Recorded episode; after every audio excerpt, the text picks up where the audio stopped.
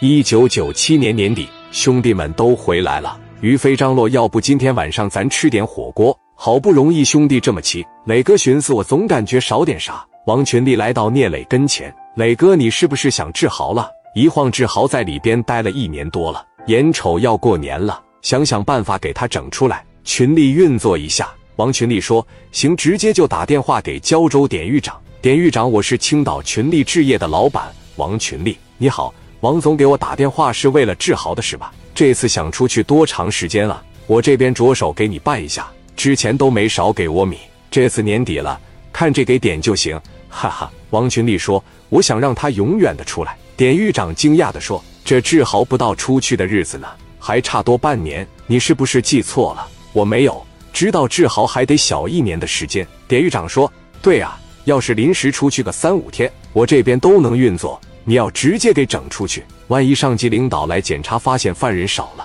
那我不是吃不了兜着走了。王群力一听，你的意思是这事不能商量呗？典狱长说，咱就别商量了，让他在里边坚持一年，明年就出去了。给电话啪的一撂下，典狱长寻思是能运作，但是他在里边待小一年，聂磊找他五回，一回给五万就二十五万，人不在监狱怎么要钱？放人也不可能十万八万的。不如再关他一年。挂完电话，王群力一瞅聂磊，聂磊就明白啥意思了。他不放人，磊哥知道他心里边怎么想的。没事，明天找他一趟，我亲自过去。兄弟要回家，我亲自过去接，给他拿十万块钱。晚上和于飞在一块吃火锅。第二天早上集合了，五十号兄弟去往胶州的路上，给胶州小分队支队长刘超打电话，马上集合兄弟上胶州的看守所里边，给我哥们接回来。就我跟你说的那个志豪，志豪今天出来啊！志豪今天出来，我马上集合兄弟过去。电话撂下，刘超、张罗三四十号老弟一大帮人直接奔着胶州的看守所就去了。聂磊从车上一下来，刘超和磊哥啪的一握手。群力连没联系典狱长，联系了，在办公室呢，直接进去吧。聂磊说：“为了表示对典狱长的尊敬，我决定所有兄弟都进去。”一帮老弟乌泱乌泱就开始往里进了。典狱长在办公室里边坐着，聂磊敲门。典狱长戴个眼镜往外边这一瞅，卧槽！来这些人站起来，亲自来把门打开。先看到聂磊，喊了一声：“聂老板，怎么来这些人呢？这不过来找你办事来了，怎么就让咱哥们在外边站着？不欢迎啊！赶紧进来！”往里边一进，聂磊、于飞这些人坐下，老弟们在外边站着。典狱长看来了这么些人，他在这装傻，长得胖乎乎的。聂老板今天来有何贵干？是不是又想治豪了？王群力往跟前这一站，典狱长，你真是贵人多忘事。昨天晚上咱们刚刚通过电话，你忘了吗？那怎么能忘呢？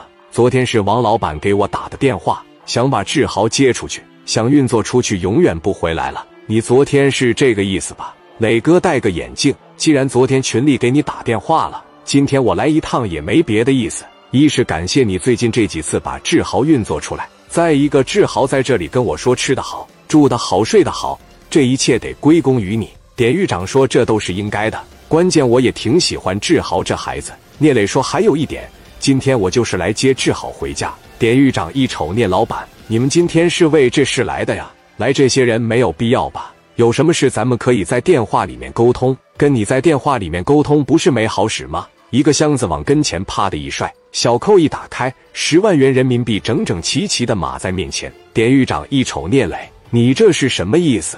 这样对你我志豪都不会有什么好处。上边一旦怪罪下来，聂磊都没瞅他。你要是再跟我打官腔，钱我不给了，我还把志豪接走，把你腿打折。卢建强从后边掏出一个卡簧，就插在了典狱长的跟前，给他吓了一跳。聂老板，你真是难为我。一个人在监狱里边没了，我怎么交代啊？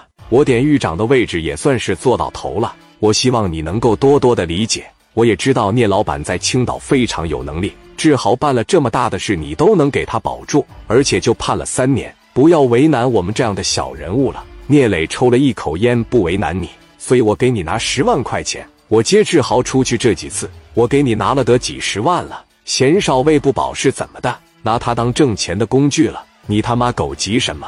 抓紧时间！我今天就得把志豪接走，钱我聂磊给的绝对不少，别拿我当冤大头。典狱长当时在这里一瞅，今天不让聂磊带走志豪，绝对是不可能的事了。就又想了一个办法。